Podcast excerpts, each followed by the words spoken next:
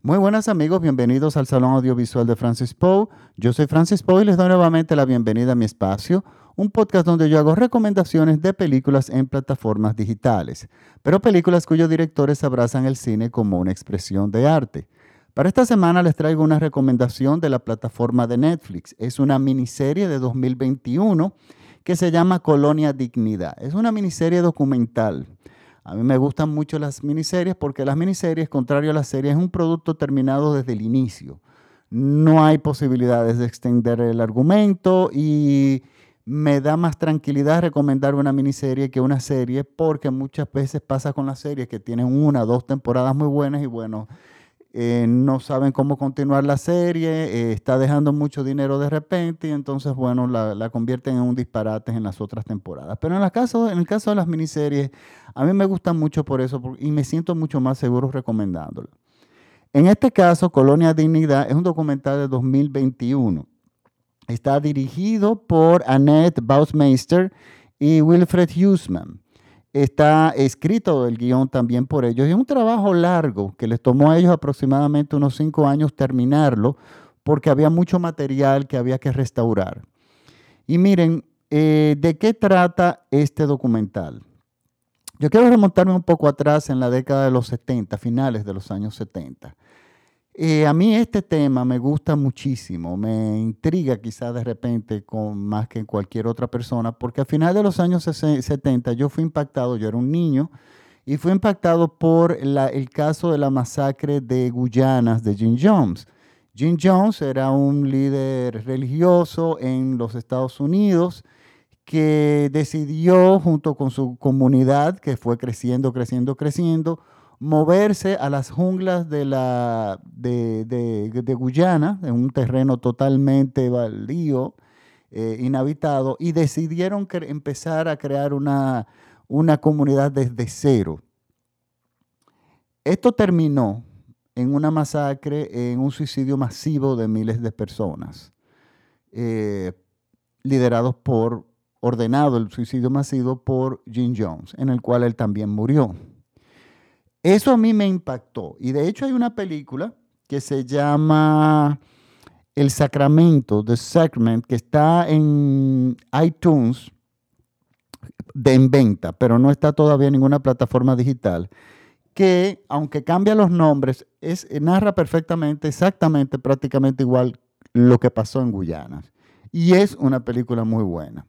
Pero no era la primera vez que pasaba, de una forma un poco más retorcida y menos formal pasó años antes en el 68 con el caso de Charles Mason y el asesinato de Sharon Tate, eh, que marcó la década de los 60. Pero este caso de finales de los 70 fue muy documentado, o sea, eh, salió mucho en la prensa, salieron muchas fotos que a mí me impresionaron muchísimo.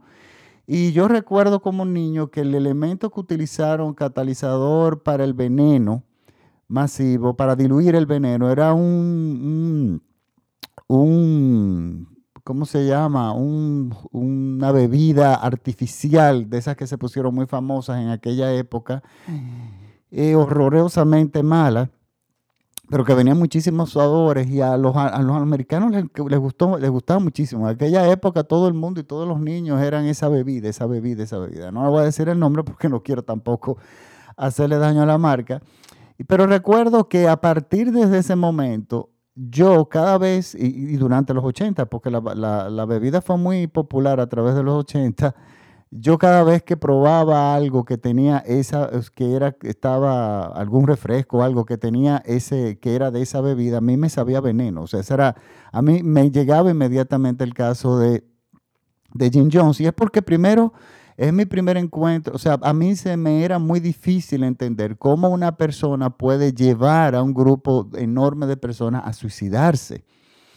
Y más que supuestamente son, eh, eh, pertenecen a grupos religiosos. La religión para mí hasta ese momento no era algo para un niño finalmente bastante ingenuo, no, para mí no era para matar, es lo que yo tenía en mi mente en aquella época. Pero eso se fue repitiendo. Cada cierta cantidad de años se repite. Luego llega el caso de Waco, Texas, que ya en este, ese yo tenía bastante conciencia y pasó exactamente lo mismo. Era un líder religioso que operaba por su cuenta, que consiguió una gran eh, cantidad de seguidores y consiguió, se mudó a un terreno baldío en Texas y entonces, bueno, finalmente hubo un suicidio masivo.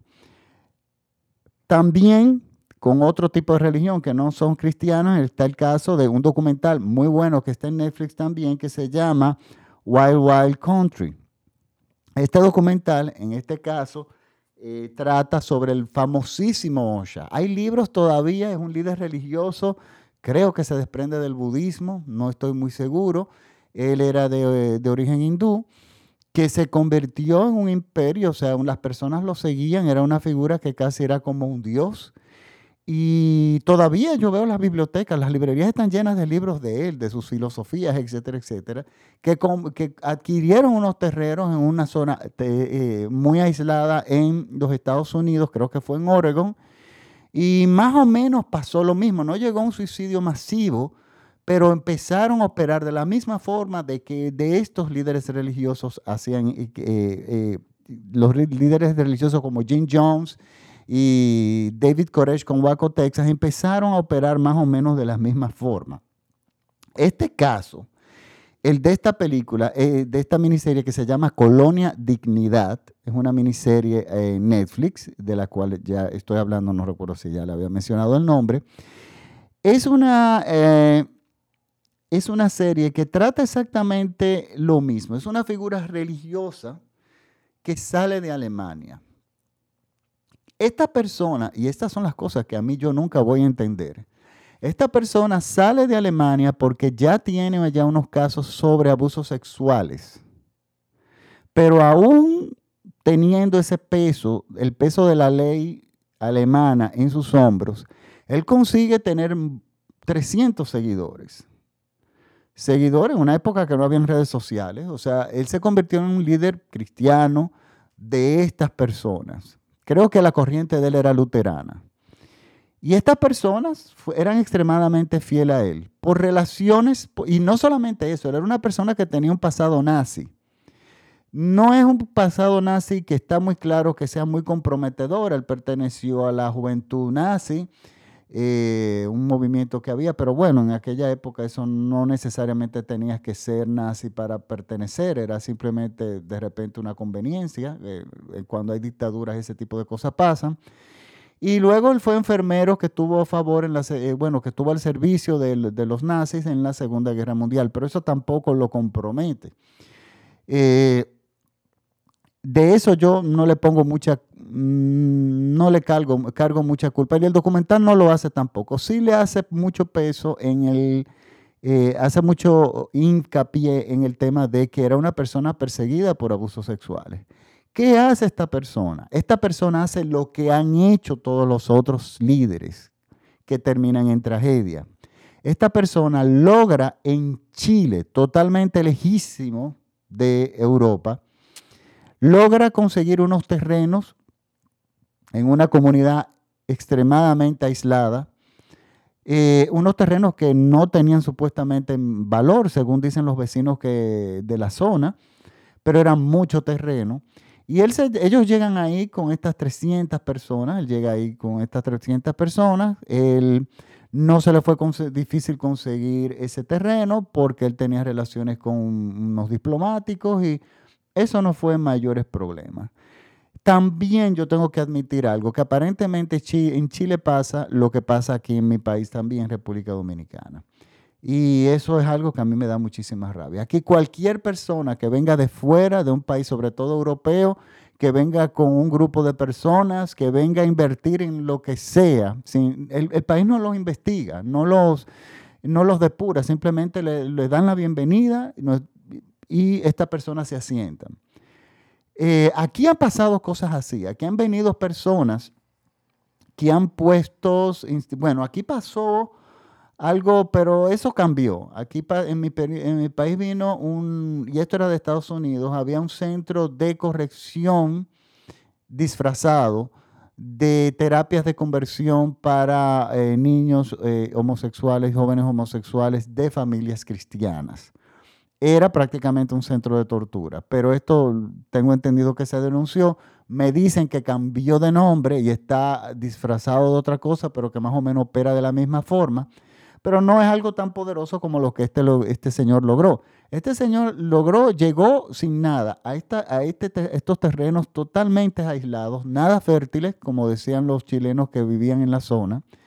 Y ellos, ahí entra la magia de los alemanes. A ellos convirtieron todo este terreno en fértil. Y hay que admirar y el documental no se detiene a explicar eso, pero hay que admirar la facilidad que tienen los alemanes de reconstruirse rápidamente en una forma muy organizada y muy eficiente, que lo hicieron después de la Segunda Guerra Mundial, que el, el país quedó totalmente destruido y ellos en poco tiempo tenían ese país como que no había pasado guerra, o sea, todos lo reconstruyeron, las instituciones se organizaron o ya estaban organizadas, simplemente se retomaron. Pues bueno, en este tipo de estructura, este tipo de talentos, yo podría decir, en eso es que ellos son muy buenos, lo llevan a este terreno y conviertan este, este lugar en un lugar totalmente próspero crean hospitales, crean eh, un sistema eh, de abastecimiento de eh, de alimentos, eh, crean incluso un aeropuerto, o sea, crean carreteras, crean escuelas, o sea, tienen ese, ese, ese instinto, ese talento de urbanizar de una forma eficiente, ellos transportan eso ahí. Este señor empieza a tener buena reputación entre los eh, los lugareños. Por eso es que también ellos eligen estos países, donde estos países donde a los pobres se les da muchísimo la espalda, donde hay muchísima pobreza, porque resulta que ellos vienen a hacer cosas que los gobiernos no hacen. Ellos crean hospitales, crean escuelas, cosas que son necesarias y las hacen funcionales, que funcionan muy bien eh, y resulta que, bueno, empiezan a tener un impacto de una forma u otra positivo en la comunidad inmediata que están a los alrededores, lo cual ellos se nutren mucho de eso en dos, en dos vertientes. Se crea muy buena, crea muy buena reputación dentro del país y dentro incluso de los propios gobiernos consiguen simpatizantes y al mismo tiempo em, reclutan personas. Eh, es más fácil en estos, eh, en, comunidades pobres que los, las, familias pobres te entreguen sus hijos. Te entregan los hijos porque tú les ofreces una educación, porque es un chance, el único chance que ven de que el, el niño tenga algún tipo de futuro. Pero las condiciones a la familia usualmente vienen que hay una ruptura de la familia base para ellos entonces adoctrinar al niño a su forma. Eso es una forma de secuestro, eso es una forma de operar dictatorialmente y es, es, un común denominador normalmente en estas, eh, eh, en estas sectas religiosas, podamos decir, que, que hacen eso, que se alejan de una sociedad, del, del, sistema, para ellos crear en otro país, dentro del mismo país, un una, un, Estado independiente que opera bajo las reglas de ellos. Y donde como usualmente están en unos lugares tan remotos, normalmente no son eh, examinados, ni son verificados por el Estado, ni son custodiados, ni, ni, son cuestionados por el Estado tampoco. Realmente crean un país dentro de un propio país. Y esa es su utopía. Pero usualmente eso lo hacen.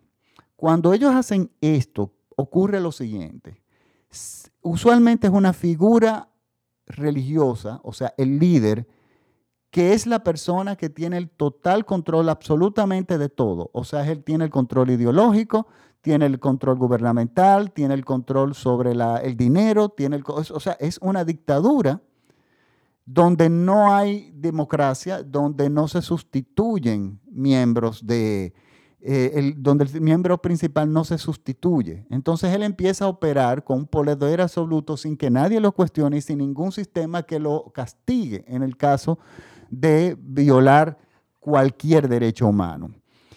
Y esa tentación la tienen todos esos líderes. Y es por eso que estos líderes que son así, que son iglesias que dependen de esos líderes, apoyan siempre las dictaduras apoyan siempre los sistemas totalitarios porque se sienten cómodos con esos sistemas, porque eso les garantiza a ellos su perpetuidad. Entonces es muy común ver estos grupos, de incluso de cualquier otra, incluso la propia Iglesia Católica, que es muy regulada, simpatiza con las dictaduras o siempre ha apoyado las dictaduras toda la vida. ¿Por qué? Porque ellos tienen un sistema monárquico. Si bien cuando muere un papa, se hace una, hay un poco de democracia, se, todo el mundo vota y se elige un papa nuevo, pero si hubiese podido poder, si la Iglesia Católica tuviera la posibilidad de dejar descendencia, fuera una, eh, el Papa, o sea, si se validara la descendencia de un Papa, pues es muy probable que la Iglesia Católica fuera totalmente monárquica. Entonces, por eso, cuando hay sistemas totalitarios, ellos se sienten cómodos así, porque no hay democracia, porque no nadie cuestiona las figuras eh, eh, principales. No todas las iglesias son así. Por ejemplo, los anglicanos son muy democráticos. Ellos tienen una figura que no tiene una calidad de papas, pero me dicen que es una figura que ellos votan, o sea, se eligen cada seis años y se sustituye. Eh, eh, operan como un gobierno democrático y de hecho no es una iglesia que yo he escuchado nunca que ha estado involucrado en ningún tipo de escándalos de este tipo, ni, pero es por su propia naturaleza democrática, según me dicen. Por lo tanto, no todas son así, pero sí hay una gran tendencia de eso. Y este señor, Paul Schaffer se llamaba, este señor llegaba, llegó y se convirtió en una persona importante de influencia en Chile. Llega la dictadura de Pinochet y Pinochet le conviene mucho asociarse con él, que ya tenía una buena reputación, entre paréntesis, y resulta que, por supuesto, él empieza a apoyar la dictadura de Pinochet, que le, y hay una simbiosis entre el dictador chino Pinochet y dictador eh, líder religioso. Esa simbiosis le conviene mucho a los dos. Pero ¿qué pasa en Colonia Dignidad? En Colonia Dignidad empieza a pasar lo que pasa en todas absolutamente las sectas religiosas que se van en aislamiento a crear comunidades y a crear estados dentro de un propio estado y para operar como si fuese un país independiente. Él, para tener esa independencia, apoyaba a Pinochet. Pero la cosa es muchísimo más grave. Esta persona, recordemos que viene con un historial de abusos sexuales en Alemania los cuales los extiende en Chile. Pero no solamente es eso. Esta persona es muy protegida por todas las entidades gubernamentales de Pinochet, por todos los conservadores, pero no solamente eso. Debido a, a los remotos del lugar de donde quedaba la colonia, la colonia se convirtió en uno de los centros de tortura de Pinochet, encubiertos, que operaba de forma encubierta, bueno, operaban escondidos en las paredes de la colonia Dignidad, por supuesto, bajo el control y la colaboración del líder religioso que era Paul Schaeffer. En sus terrenos se enterraron miles de personas que eran desaparecidas. Eran los terrenos donde Pinochet, cuando Pinochet quería desaparecer a sus adversarios políticos o simplemente a toda esa juventud que estuvo en contra de la dictadura y luchó, esos eran los terrenos. Y Paul Schaeffer se prestó para eso durante 30 años. O sea, él operó intocable con sus abusos sexuales, operando eh, eh, eh, cubriendo todos los, los asesinatos de políticos de Pinochet y todas las aberraciones políticas y estatales que uno se puede imaginar. Entonces esta persona operaba, esa era la forma de operar y para esto fue que sirvió. El daño que esta persona le hizo a Chile fue increíble. El documental atrapa. El documental está sustentado por videos de la época que fueron restaurados y realmente, señores, eh, eh, eh, este hombre, es por un lado es impresionante cómo ellos en un periodo de tan pocos años convirtieron ese lugar en un lugar extremadamente próspero, pero todo al final era una, era, era, era una mentira, pongámoslo así. todo era una falsa, farsa. Y este señor operó con el apoyo de las autoridades por años muchos años, creo que fue alrededor de 30 años. El documental trata con detalles, cada, cada capítulo dura como 45 minutos, es bastante largo, pero es extremadamente interesante. El manejo, cómo van los, eh, porque sobre todo hablan con testimonios, eh, presentan los testimonios, pero también presentan las evidencias. Tiene una responsabilidad periodística muy buena el documental. El documental no especula. Pero un detalle que a mí me llamó muchísimo la atención, y yo quiero recargarlo, hay un personaje que, se, que sale en el documental que se llama Hernán Larraín. En Chile actualmente ese señor es el ministro de Justicia y de Derechos Humanos. Pero a mí me llamó la atención investigar un poco más porque resulta que uno de, de mis directores favoritos actualmente de cine se llama Pablo Larraín. Es el director de películas maravillosas que están en Netflix. Eh, pueden buscar No, así como NO, una de ellas, pero también está el club, está, eh, hay varias. Eh, creo que hay cuatro, de las cuales tres son formidables. Es un director, yo podría decir, de izquierda contemporánea. Y resulta que cuando yo veo que Hernán Larraín está, está defendiendo, está eh, protegiendo a este hombre, este pederasta, y resulta que esta persona hoy en día muchísimos años después, es actualmente el ministro de Justicia y Derechos Humanos, me deja entender que Chile, a pesar de los grandes avances que ha hecho, todavía tiene mucho que cambiar. Eh, y yo creo que eso se hace eh, con la juventud, pienso yo. Y, pero una, de, una posición tan difícil, tan, tan delicada como es el de derechos humanos, recae sobre una persona que protegió a este pederasta. Es un hombre de extrema derecha, eh, muy bien formado, eso no se le puede quitar, es una persona que ha pasado por las mejores universidades, pero a mí lo que me choca es que su hijo Pablo Larraín, el director, es totalmente opuesto a lo que es el padre. Y a mí eso me intrigó muchísimo. Por un lado, me gusta porque de personas así de extremas derechas, no necesariamente la familia tiene que salir, los hijos y su descendencia no, de repente no tienen que que comulgar con las mismas ideas del padre, evidentemente el hijo no comulga absolutamente con nada de lo que representa el padre, pero también eh, es una herramienta que él ha sabido utilizar muy bien en su cine. Él habla de, en, primera mano de lo que él critica, lo maneja muy bien. Y aquello que él ataca, aquello que él demuestra, aquella, aquel Chile de esa época que él demuestra, de ese entonces, de, la década de los 70 sobre todo, es estupendo. Este director es, desde el punto de vista cinematográfico, de guion y de todo, es el mejor director chileno para mí que es del momento, y no solamente de, chileno, para mí de Latinoamérica. Por lo tanto, yo quiero poner un plato aparte, pero eso me llamó, quise hacer este paréntesis, pero me llamó muchísimo la atención por, eh, por esto. Miren, eh, Colonia Dignidad es una película, es una miniserie que hay que verla con conciencia. Eh, es importante, despierta eh, la curiosidad, o sea, te deja con una sed de seguir averiguando, de seguir viendo, de seguir indagando qué fue lo que pasó en ese periodo de tiempo, qué fue lo que yo hice. Me, me interesó muchísimo ese periodo de tiempo y bueno, Mire, este señor finalmente, yo no les voy a contar, es historia, o sea, yo, no es ningún tipo de spoiler, finalmente lo atrapan, pero señores, ya casi como 90 años de edad.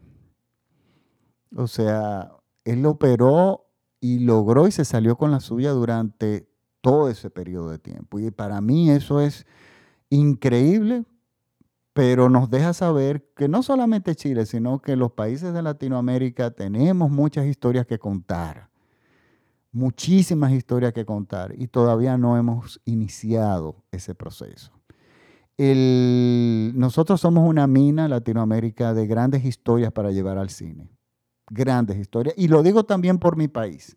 En mi país nosotros pasamos dos, recientemente, bueno, no recientemente, una gran dictadura que terminó en el 61 una brutal dictadura, una de las más sangrientas de Latinoamérica, que fue la de Rafael Leonidas Trujillo, que después Siguió otra segunda dictadura más suave, digamos una dictadura más light, pero que fue durante de, de 12 años, de, que fue la dictadura de Joaquín Balaguer.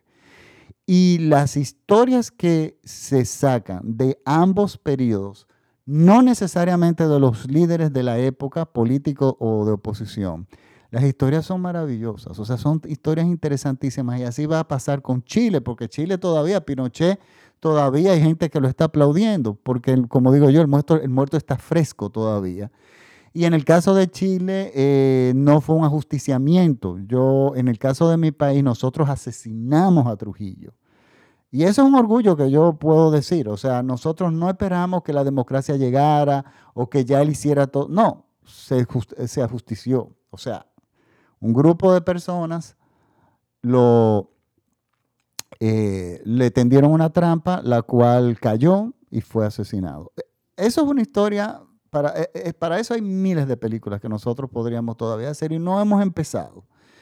Entonces, viendo este documental me deja, por supuesto, saber, entender que Chile tiene muchísimas historias interesantísimas. Y si hay directores como Pablo Larraín que se deciden y tienen el valor de hacerlo, el, cine de Chile, el igual que de todo de Latinoamérica, crecería muchísimo. Y no como denuncia política, sino es que ese tipo de cosas generan historias que son, eh, si bien no necesariamente felices, muy ricas en, argumentalmente para hacer cine. Por lo tanto, yo creo que el cine, el, tiempo, el momento, eh, nosotros estamos, Latinoamérica, frente a un gran momento en el cine si los directores y los jóvenes, sobre todo, saben dónde mirar. Bueno, ahora sí me despido. Recuerden que este programa se escucha en todo México vía radiola.com.mx. Me pueden seguir en los podcasts. estamos en todos lados. Estamos en Spotify, en Apple Podcasts, en Google Podcasts. En, simplemente escriben el Salón Audiovisual de Francis Poe en Google y me pueden escuchar en cualquiera de, de las plataformas de podcast que quieran. Síganme por favor en mi página de Instagram, es arroba mi apellido es P de papá o de oso o de uva, Francis Pou, que ahí yo recomiendo películas en plataformas digitales que no necesariamente le vaya a hacer un podcast, pero sí vale la pena verlas, o, de repente hay un clásico que es una rareza en las plataformas digitales y que vale la pena verlo, pues bueno, yo ahí rápidamente los recomiendo, al igual que algunas películas que estén en oferta en iTunes mi página de Facebook, que es donde yo cuelgo el podcast, donde yo cuelgo videos, incluso hasta películas que de repente las suben en YouTube eh, y están libres de derechos de autor y que vale la pena verlas. Pues bueno, síganme en, Facebook, en el Salón Audiovisual de Francis Poe. Entonces ahí también podrán acceder al, eh, al enlace de mi podcast y escucharlo directamente desde ahí o ver eh, todo el otro material que yo cuelgo, que incluye entrevistas, información, eh, usualmente dentro de la, del mundo de las plataformas digitales. Bueno, ahora sí me despido, hasta la próxima semana. Les recuerdo que este programa está patrocinado por la Casa del Río. La Casa del Río es una casa en la península de Samaná, en la paradisíaca playa Las Terrenas una casa que podrán ver las fotos en mi página de, Instagram, cuenta de Instagram, eh, arroba Francis Poe. Es una casa que está frente a la, justo frente a la playa. Eh, está disponible en, para alquiler vía eh, Airbnb. Es una casa que le pasa un río por abajo. Es realmente un paraíso. Varias películas se han filmado en esa, peli en esa casa y la pueden rentar directamente desde ahí. Y tienen tres habitaciones, dos de ellas con dos camas dobles, una con una cama eh, queen y tiene su cocina, comedor, o sea que si va un grupo de personas realmente eh, la experiencia sería única y les saldría bastante barato porque se dividen los gastos entre varias personas. Bueno, ahora sí me despido, hasta la próxima semana, muchísimas gracias por la sintonía, chao.